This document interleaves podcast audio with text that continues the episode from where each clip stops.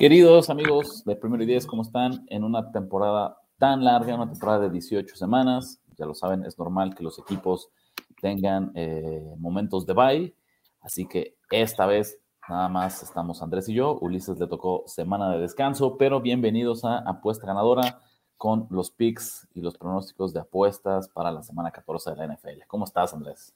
Con todo y que estimado Ulises sacó la cara ahora por el equipo eh, pues que cutre que tenemos este año. Eh, el único que salgo recompositivo, nosotros al menos nos llevamos una semana de 500 tú y yo, Rich, perdiéndole al descuentito, pero eh, pues aquí estamos para dar la cara, seguimos, eh, pues lo que importa también es el análisis, que estemos aquí y que obviamente esperemos mejorar las siguientes semanas. no solo eso, sino que, pues, aunque no esté Ulises, les traemos sus picks, como dice Andrés, él, trae la mano caliente, él trae el análisis y la predicción un poquito más fina. Eh, pero bueno, pues ni hablar, ya lo saben que esto de las apuestas es como con las intercepciones a la siguiente serie ofensiva, que todavía el partido está en el terreno de juego, está en disputa, no hay nada definido. On to Cincinnati, ¿no? On to Cincinnati, exactamente, ¿no? La semana pasada fue la semana pasada, esta semana es esta semana, y la próxima semana será la próxima semana. Eso, eso según yo, es un, es un code histórico de Mike Tomlin, ¿no? De Mike Tomlin, exactamente. estamos copiando, ¿no? Citando a la Tomlin 2000, no me acuerdo qué año, ¿no? Eh, pero listo, semana 14, Andrés.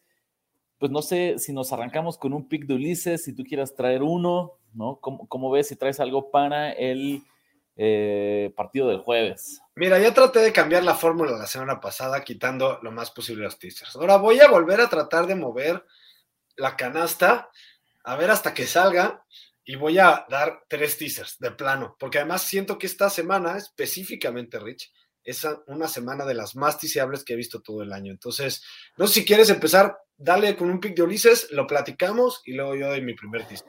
Bueno, mira, Ulises, vamos a arrancarnos con los Ravens más tres, ¿no? Visitando al equipo de Cleveland. Un partido que a mí me parece bien, bien complicado. Eh, de entrada, creo que hasta nos sorprende un poco que, Cleveland salga como favorito, ¿no? Eh, pero a mí lo que me preocupa mucho de este partido es el spot en el calendario de Baltimore. No se nos olvide que hace dos semanas estos equipos se enfrentaron, ¿no? Cleveland después tuvo bye, entonces creo que ellos es como literal, es como perdiste, reprobaste el examen contra los Ravens hace dos semanas y luego tienes el extraordinario, pero tuviste dos semanas para estudiar exactamente las mismas materias que te, los mismos temas que te causaron un dolor de cabeza y mientras tanto los Ravens tuvieron que ir a jugar a Pittsburgh, perder en un duelo emocional eh, para regresar a enfrentar a estos Browns. Entonces, a mí me, es un partido que me grita que me aleje, porque por un lado tengo el mejor equipo que me parece que es Baltimore, pero por otro lado tengo un spot en el calendario buenísimo que me parece que es el de los Browns. Es una buena lectura. Yo, eh, a mí me gusta mucho el lado de los Ravens. Eh, no suficiente como para darlo aquí en pick, oficial, pero Sí me gusta mucho ese lado. Me llama la atención que la línea se movió de dos y medio a tres. Con todo y, sabiendo que el público está más del lado de los Browns. De hecho, el dinero está más del lado de los Browns. Pero muchos apostadores profesionales están del lado de los Ravens. Esto sí ya está dicho por varias fuentes por ahí interesantes. ¿Qué pasa? ¿Qué pasa y por qué hay un tema más público profesional en ese sentido en este partido? Sí, lo que dice Ricardo es clave están en un buen spot del calendario los Browns. Pero por ahí dicen las malas lenguas y ya muchas, muchas malas lenguas que yo he escuchado por ahí, Rich, pajaritos y malas lenguas que dicen que esta semana de descanso no le sirvió mucho a los Browns, porque número uno, siguen con muchas lesiones importantes, por ahí todavía siguen en duda dos linieros ofensivos que ya saben que una de las fortalezas para ganar de los Browns es la línea ofensiva. Por otro lado, el caso de Baker Mayfield, famosamente ya también no está sano, no le sirvió, no le fue suficiente la semana de descanso para llegar sano. Entonces, a mí lo que me pasa es, bueno, entonces si tenemos esto de preámbulo, yo me voy a, tratar de analizar qué puede pasar con esta, con esta información. Y mi idea es, los, los, Ravens son una de las mejores defensivas contra la carrera y eso no va a cambiar porque hayan perdido a Humphrey. Número uno. Y número dos, los Browns han sido las últimas semanas de las peores defensivas contra la carrera. ¿Qué sabe hacer bien los Ravens? Eh, correr el balón. Entonces yo estoy del lado de Ulises, no lo pongo como, como pico oficial en este canal, pero me gusta este pico. Bueno, pues nos arrancamos. Ulises nos manda desde el más allá un Ravens más tres. ¿Qué te gusta a ti ya para empezar con, nuestros análisis de esta semana? Ok, si quieres yo me voy a mi primer teaser, porque como les digo, tengo eh, tres teasers y estuvo bien eh, la transformación del más tres al más nueve, que yo con el que me voy a ir, porque en algún punto esta línea la vimos en dos y medio, ya les había comentado, se movió a tres porque el lado público es son los Browns, entonces se está moviendo, del, no hay movimiento inverso de la línea, por así decirlo. Y, eh, y además hubo un, hay más dinero del lado de los Browns, ¿no? Entonces el movimiento es natural. Creo que con este 3 yo me voy a ir con más 9 porque si de por sí ya les expliqué mi análisis, ya les expliqué mi preámbulo. Esta línea me gusta en más 3, pues me voy a dar 6 puntos más, Rich, para eh, pensar en un partido que además no hemos mencionado. Es un partido divisional en el que se están peleando la división. Entonces, más factores a mi favor para pensar que este partido va a estar al menos peleado por menos de 7 puntos, ya sabes, pasando por los números críticos de 3, 4 y 7, ¿no? Es este teaser bien tiseado. Y la otra patita del teaser es, ok, los Seahawks. ¿Qué pasa? Tengo dos comentarios con los Seahawks. Número uno, acaban de perder por toda la temporada por lesión al señor eh, Jamal Adams. ¿Tú crees que esto afecte o ayude a los hijos? No, hombre, yo creo que hasta beneficia, ¿no? yo, creo que es, yo creo que es de esos casos en el que esta pérdida suma, en inglés le dicen eh, addition by subtraction, este, y siento que Jamal Adams, para mi gusto, era un jugador que debía haber jugado para habilitar en terceras oportunidades eh, de manera repentina, no en todos los snaps, ni siquiera en todas las terceras oportunidades, más estratégicamente, y por lo que le pagaban, no podían hacer esto porque estaban forzados los Seahawks a tenerlo en tres downs, todas las jugadas defensivas. Yo creo que al irse este cuate, más bien va a haber más orden defensivo. Yo creo que va, Pete Carroll va a poner orden y además, digo, matemáticamente todavía no están despedidos de los playoffs, yo creo que todavía Russell Wilson se vio contra San Francisco mejor que, los que lo que se había visto las, las semanas anteriores después de regresar a su lesión. Entonces se ve, le ve un poco más sano. Siguen teniendo ahí a Lockett, siguen teniendo ahí a Metcalf y yo estoy convencido que este partido lo van a ganar. No me importa por cuánto, yo necesito que lo ganen por tres o por más. Los Ravens, no me voy por el momio completo, lo estoy tiseando. Entonces, tiseamos a Baltimore con sumiendo y a eh, los Seahawks con menos dos y medio. O sea, un, un underdog, un favorito. Fíjate que está chistoso cómo estamos haciendo esta cadena, ¿no? Ulises arranca dándonos a los Ravens más tres, tú de ahí lo conviertes en teaser y lo combinas con los Seahawks, y ahora me toca a mí que tomo la misma lógica y voy a tomar esa patita del, del teaser. Yo no me quiero meter con Baltimore, pero definitivamente veo mucho valor en teasear a Seattle, entonces a mí también súmenlo en ese eh, de 8 y medio a menos 2 y medio. Yo lo voy a complementar con el Washington Football Team, que ahorita está en 4 y medio. Lo subimos a 10 y medio recibiendo a los eh, Dallas Cowboys, ¿no? Por ahí, mira, también Jesús, el, parece que estamos combinando nada más en distintas opciones de teasers que ustedes lo tomen. Entonces yo, Seattle 2 y medio, Washington más 10 y medio. Algo no termina de convencerme en el equipo de Dallas. La realidad es que me, queda claro que es un equipo que va a estar en playoffs, me queda claro que es un equipo que está cerca de, amarrar su, división, eh, pero no me parece que sea tan dominante como para ganar doble dígito en un duelo divisional contra un Washington Football Team que especialmente a la ofensiva, ¿no? La, semana pasada creo que la clave para que Dallas no solo ganara, pero cubriera su partido frente a, los Saints, eh, estuvo en lo inoperante que lució eh, Nueva Orleans. Y, creo que ese es un contraste con lo que van a tener esta semana frente a un equipo de Washington que claramente es capaz de mover el balón y anotar los puntos suficientes para cubrir esta línea de más 10. Entonces yo me ahorro problemas. La palabra, yo, tú usaste la palabra inoperante en Nueva Orleans.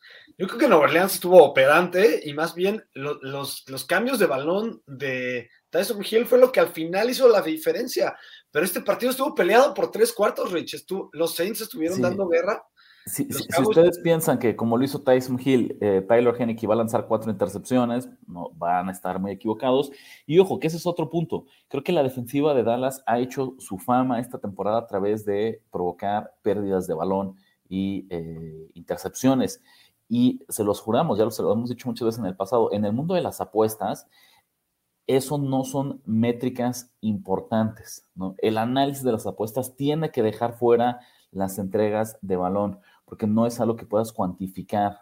No es mucho más importante la constancia con la que tú mueves el balón y con la que detienes al rival de hacerlo que estas jugadas circunstanciales de anotar en campos cortos gracias a eh, las entregas de balón. Entonces, Washington más 10 y medio, insisto, tomándolo yo también con eh, la cadenita que arrancamos. Pues con Seahawks menos continuemos, Continuemos con esta cadenita, porque yo también traigo a Washington en otro teaser. Yo ya les dije, les voy a dar tres teasers. Se me hace una semana súper tiseable. Y yo estoy contigo. De por sí, la verdad, Washington me gusta en más cuatro y medio. Eh, no, no les voy a negar eso. Me encanta, de hecho. Simplemente no tengo los Stones para llevarle la contra Dallas con esos cuatro y medio. Se me hace un, un momio que no pasa por muchos números críticos, ¿no? A lo mejor si me lo... Eh, es tres y cuatro, si me lo dieran en seis, obviamente ya es pedir mucho.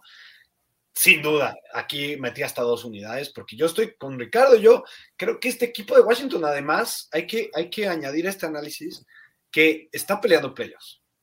Tiene un gran head coach en mi, percepción, un mejor head coach que el de Dallas y por bastante. Eh, están metidos en la pelea de playoffs. Heineke, quieras o no, tiene sus partidos muy malos y por eso la gente lo critica, pero cuando, se cuando necesita hacer la jugada grande, más veces que no, la hace el señor Heineke. La verdad es que es un coreback capaz, no voy a decir que es un superestrella en un elite, ni mucho menos, pero creo que es un coreback capaz para ganar partidos en esta NFL, lo ha demostrado una y otra vez, tiene mucho carácter y me gusta además sus habilidades de liderazgo. Y además, Washington Football Team está poniéndose más sano cada semana, Rich. No han perdido jugadores importantes en varias semanas.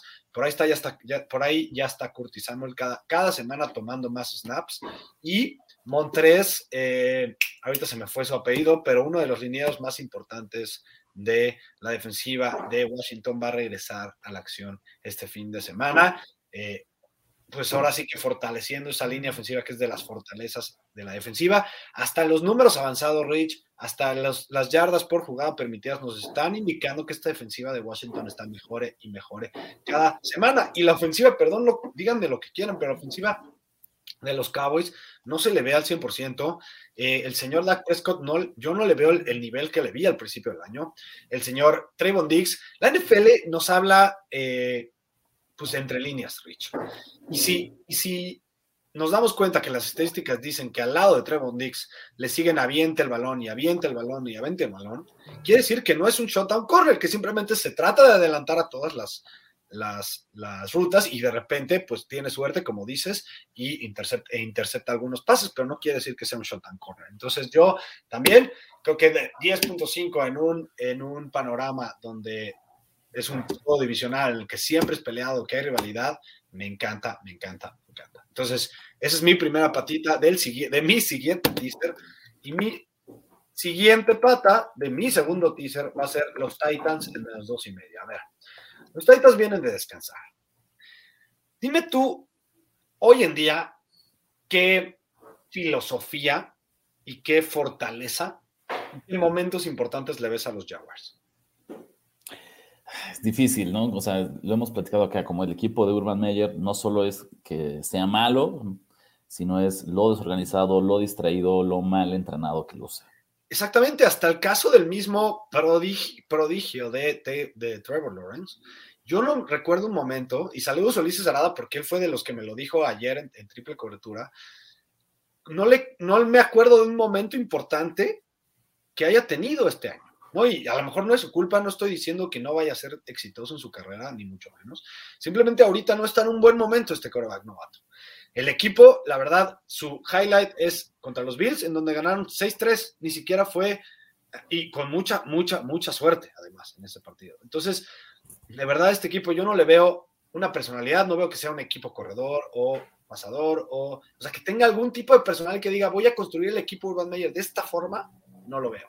Pero además, creo que ya están más pensando en otra cosa, como dijiste, Rich, están súper distraídos, el vestidor no está bien eh, cuajado, Urban Meyer no tiene control sobre este equipo, eso sí me queda claro, eh, y no le tengo que pedir a los Titans que cubran ese momio tan grande en un partido divisional eh, que seguramente va a estar sea, la pequeña motivación que tienen los, los Jaguars es eso, ¿no? Pues, al menos es divisional, quiero ahogarle la fiesta, pues vamos a bajar a los Titans a dos y medio, nada más les pido que ganen por el número de diferencial más popular de toda la historia del NFL, que es tres, este, y ya con eso me quedo con bien servido para darle duro al segundo teaser.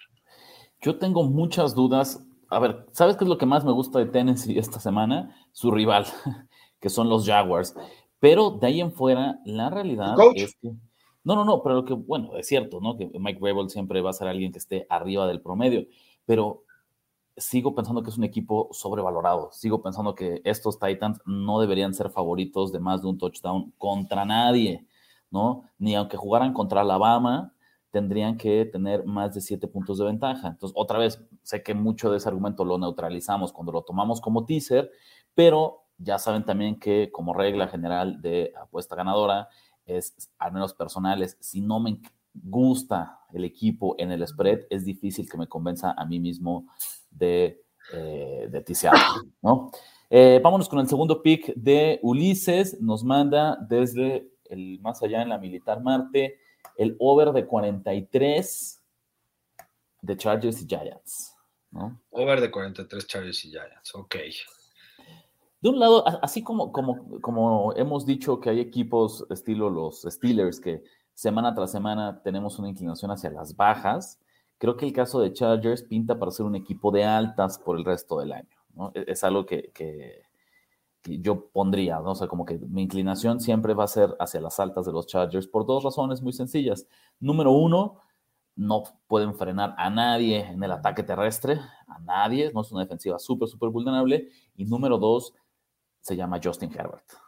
Entonces, el argumento perfecto para pensar un partido de altas en los Chargers es un encuentro en el que ellos se vayan abajo en el marcador y Herbert tenga que, eh, que sacar la casta para eh, compensar con, con, puntos de su lado.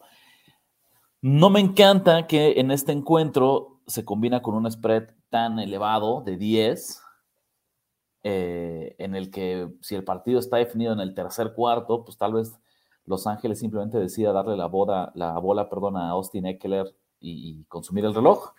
Pero pues sigue siendo un total bajito, no, nos están pidiendo 50, 52 puntos, simplemente son 43. Entonces, mientras los Giants hagan su parte de, la chamba con 14, 17 puntos, eh, suena factible que, que se consiga. No sé qué opinas. Sí, sí, solo, ya sabes, el Spider Sense me llama. Eh, me llama porque, porque me están dando esta línea tan, tan pequeña. Si ya se confirmó que, pues Mike Lennon no es que sea un gran coreback, pero al menos se sabe el sistema. Eh, creo que puede anotar sus puntillos por ahí. Simplemente, ¿por qué esta línea no está en 44, 45, que es el número que yo le pondría más o menos? Es nada más una lectura de mercado que me prende el Spider Sense, Rich pero sí creo que si, o sea, si me pones una pistola en la cabeza, estoy contigo. Creo que esta cultura perdedora que traen los, Chargers la saca, la casta, la saca el señor Herbert y es el único eh, antídoto a esto, un, un gran cora como lo es él. Y los, los Giants, lo, el lado que me preocupa más es que ellos viven de lo que haga su defensiva. Yo no creo que ni ellos piensen que este partido lo bueno, tienen chances de ganarlo por lo que hagan a la ofensiva. No creo que tengan chances de ganarlo, ni ellos lo piensen, por un shootout, ¿no? O no sé qué opinas en eso. Entonces, ahí esa es la parte que simplemente me hace sudar un poquito, pero como te digo, pistola en la cabeza sí sería mi inclinación. Bueno, pues ahí está. Tras pick de Ulises Arada, me voy yo para complementar eh, con mi segundo pick. Me voy a tomar a los San Francisco 49ers en menos uno. ¿No? Por ahí, si ustedes se encuentran en Money Line máximo de menos 120, también lo consideraría. Si se quieren eh, comer esos centavitos extras, pero para, para, comprar ese último punto, creo que sí, sí valdría la pena. Frente a Cincinnati, muy sencillo, creo que eh, incluso San Francisco abre la semana como underdog, ha estado oscilando entre el más uno de un lado, más uno del otro lado. Es el mejor equipo, ¿no? Creo que se está haciendo una exageración de dos cosas. Número uno, la derrota de la semana pasada frente a los Seahawks. Aquí lo dijimos, lo pronosticamos. De hecho, traía yo finalmente a los Seahawks que finalmente se, cubrió. Se le atraganta muchísimo Seattle a, a San Francisco. se les complica muchísimo acá el Shanahan ese enfrentamiento. Era un duelo divisional en un estadio eh, muy, muy difícil. Pero San Francisco es un equipo de playoffs, es una realidad, ¿no? Conforme empiece a eh, aclararse el panorama, y, se asienten las cosas en, la recta final, les aseguro que San Francisco va a estar entre los siete calificados de la Conferencia Nacional. Para que eso ocurra, este partido frente a Cincinnati es vital. Segunda cosa, se está haciendo una exageración sobre las lesiones. La semana pasada hubo dos ausencias claves en, en, el roster de San Francisco. Fred Warner a la defensiva y Divo Samuel a la ofensiva. Fred Warner ya participó el día de ayer al 100% en la práctica, entonces va a estar de vuelta este domingo. Entonces, del lado defensivo es un super plus, es un gran beneficio que le da al equipo californiano. A la ofensiva, Divo Samuel seguramente no va a jugar, esa es la mala noticia. Pero, pero con una semana extra, si algo creo que, que Kyle Shanahan es bueno y es capaz de hacer como head coach, es el sustituir a estos playmakers, sobre todo en el ataque terrestre.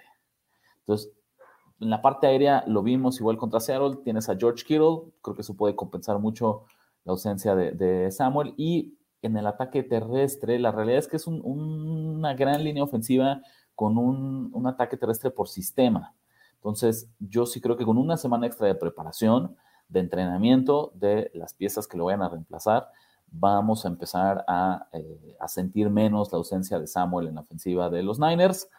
Y del otro lado, algo de lo que no sé por qué no se ha hablado mucho es el caso de Joe Burrow, ¿no? Con una lesión en su dedo meñique en la mano de lanzar, es algo bien, bien sensible. Entonces, ¿sabes? Yo ni siquiera me, atrevo a pronunciar que no juegue. Ojalá que juegue, pero va a jugar minimizado, no va a jugar al 100% y eso va a ser un problemón para los Bengals. Entonces, toma San Francisco eh, y acuérdense de mí. Sí, estoy de acuerdo, Rich. Este, la verdad es que yo estoy de tu lado. Eh, simplemente no es de mis picks favoritos de la semana, pero creo que los 49ers tienen las herramientas para ganar este juego porque van a dominar el tiempo del reloj. Es como ellos ganan partidos. Eh, creo que la lesión de meñique de Burrow es algo más, de, más importante de lo que se ha hablado. Creo que no se ha hablado mucho de esta nota pero creo que claramente el partido pasado me lo eché completo. Desde que empezó con ese problema no se vio el mismo coreback y los receptores obviamente acabaron sufriendo. Eh, yo creo que es algo importante. Y los 49ers dominando el, reloj y, forzando a que Burrow tenga que arriesgar un poco más con ese meñique dañado, creo que tienen todas las de ganar, sin importar que sean en, Cincinnati. La verdad, no, creo que él... Eh, no creo que la forma de jugar partidos de los 49ers afecten a que sea fuera de casa. De hecho, ellos siempre han sido, bueno, desde la era Shanahan es famoso que los 49ers son mucho más eficientes de visitantes que de locales. De acuerdo. Pues bueno, ¿qué segundo pick traes, Andrés? ¿Cuál es el segundo teaser que nos espera para el día de hoy? Ojo ahí, nada más quiero contestar lo que dijo eh, Jesús Niebla, que si es factible tisear a San Francisco. Solo si agarras, solo si lo agarraste como underdog en más uno, porque fuera de ahí, obviamente ya sabes que aquí el pecado mortal número uno es tisear de un lado al otro, a un favorito, de un favorito a un, a un este, underdog y viceversa. De acuerdo, ¿no? Si no, no, no, no lo tisearíamos actualmente de menos uno a, más cinco. Sí, no. Eh, pero lo que sí tisearíamos, señor Andrés Ornelas, es. Mi último teaser, mi último teaser y pick. Empecemos por el partido del jueves. ¿no? Ya, ya, oh, ni modo, ya hablamos de todos los partidos antes, no nos llama tanto el ojo el partido del jueves pero yo sí tengo un teaser de ese partido y es eh, a los Steelers. ¿no? Los Steelers famosamente con el señor Tomlin bajo eh, órdenes de ese equipo, bueno, bajo el liderazgo de ese equipo, ha sido un cubridor eterno de líneas de Underdog Rich. ¿Por qué? Porque es famoso que cuando es favorito lo que le pasa es que se confía un poco, este, no logra tener el efecto en el vestidor del, del equipo igual que como lo hace en tema al revés. Simplemente el equipo se confía y va pasado tantas veces que cuando son favoritos les gana aunque sea favoritos de 10, de doble dígito, ¿eh? les gana el equipo chico.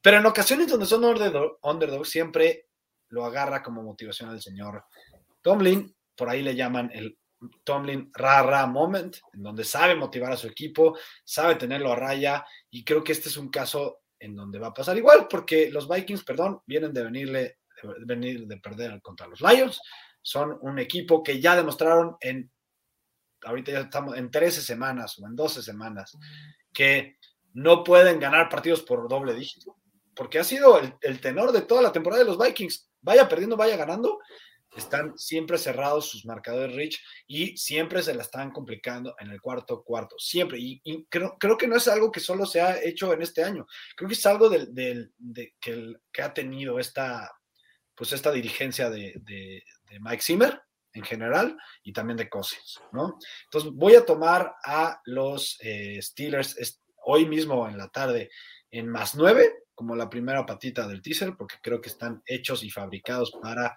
eh, cubrir como underdogs de tantos puntos. Y ya finalmente nos remontamos, Rich, al otro extremo de la semana y nos vamos al lunes, en donde todo mundo, la típica, la típica famosa jugada en donde los casinos se hacen ricos. Al público normalmente le va mal el domingo, eh, pierde su dinero. ¿Y qué quiere hacer el Monday Night, Rich? Recuperarse, ¿no? Siempre es la idea. Recuperarse, doblar, triplicar o cuadruplicar lo que apostó el domingo para querer recuperar y sacar ganancia en un solo partido. Y aquí es el caso típico, todo el público está, eh, la abuelita de Ricardo de la Huerta, su perro y eh, toda su familia va a ir al domingo al casino y va a sacar su boletito con los cadenas, ¿no? Pero, créanme, hay algo raro aquí, de entrada del momio, más dos y medio, nos está diciendo algo, estos equipos son más nivelados de lo que piensa el público y eh, además si tomo a un underdog divisional en un partido tan importante para ambos, pero más importante para los Rams en cuanto a motivación, lo voy a mandar a, a 8. y medio a estos Rams y creo que paso por el 3, paso por el 4, paso por el 7 y me doy por bien servido en un partido divisional tan importante. Yo nada más para fortalecer ese punto, eh, no lo doy como pick, no, pero acuérdense aquí, yo creo que Los Ángeles va a ganar ese partido. ¿no? Un, factor importante que dice Andrés es, a pesar de que el 65% de las apuestas está con eh, Arizona, esta línea en algunos casinos ya se movió a dos no a dos y medio, a dos. Entonces es un típico ejemplo. Imagínense qué movimiento de inverso de la línea más claro, más contundente de dinero profesional que el que tenemos en un partido de prime time como este de lunes por la noche. Aún así, para irnos a la apuesta un poquito más segura, olvídense del, spread y tomar a los Rams en más ocho, más ocho y medio, me parece una gran, gran estrategia para que cierren la semana. Entonces, sí, ese también tiene, es algo de, los picks que más, más me gusta y lo combinaría con eh, con el otro teaser que, ustedes, ustedes quieran, ¿no?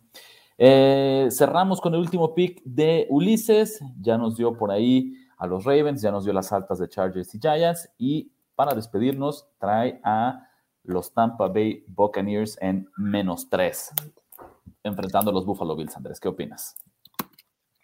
Eh, pues si me pones una pistola en la cabeza, creo que es el lado correcto. A mí simplemente me da miedo el número.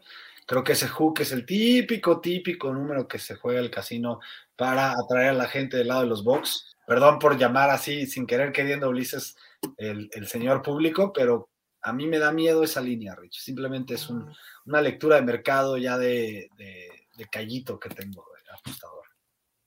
Sí, parece un duelo, un duelo complicado, ¿no? Nada más como, como complemento, yo no, me cuesta mucho trabajo, no, no, alcanzo a, identificar a alguien. Creo que mi consejo sería lo de siempre. Si les gusta Tampa Bay, busquen ese menos tres. Si les gusta Buffalo, busquen ese tres y medio, porque también está disponible ahí en el, en el mercado. Entonces, te da de cazar el mejor número, esa sería la, la recomendación.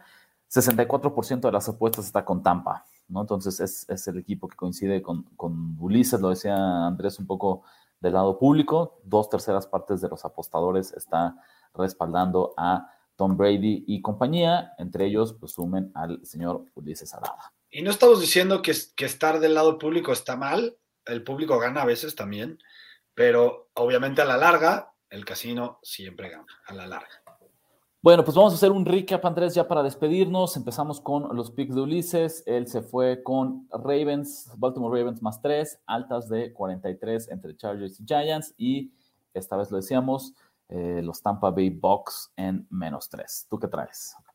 Yo traigo tres teasers, Ravens en más ocho y medio y Seahawks en menos dos y medio es el primero, eh, Washington en más 10 y Titans en menos dos y medio es el segundo, y Rams en más ocho y medio y Steelers más nueve es el tercero. Perfecto, yo me voy con los Seahawks en menos dos y medio y Washington en más 10, también en un teaser, y lo complemento con los San Francisco 49ers en menos uno. Entonces ahí ya les dejamos todos los picks, el recap de la acción que traemos para esta semana 14.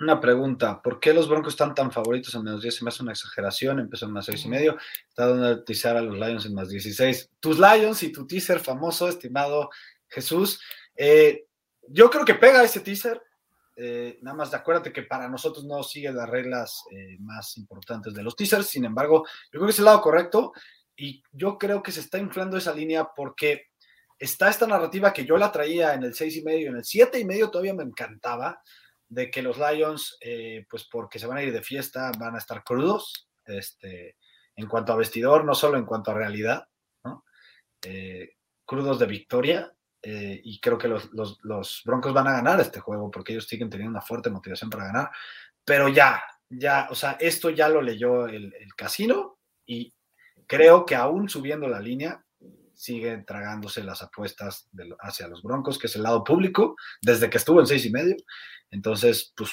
sin duda, creo que hay valor de los Lions. No sé qué opinas tú, Rich. No me meto en este partido. Yo pienso lo contrario. Pienso que no es una sobrereacción. Detroit es así de malo.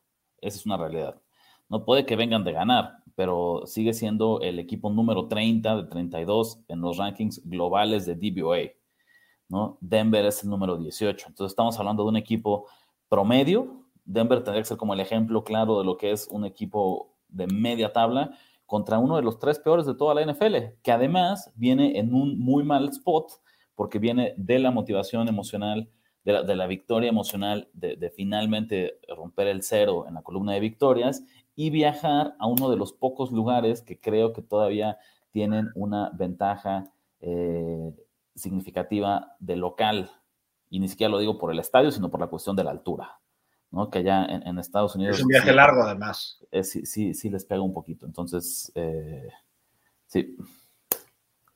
Sí, ¿no? Pero está perfecto que sea el cuarto mejor equipo cubriendo la línea. Adelante si ustedes quieren tomar a Detroit.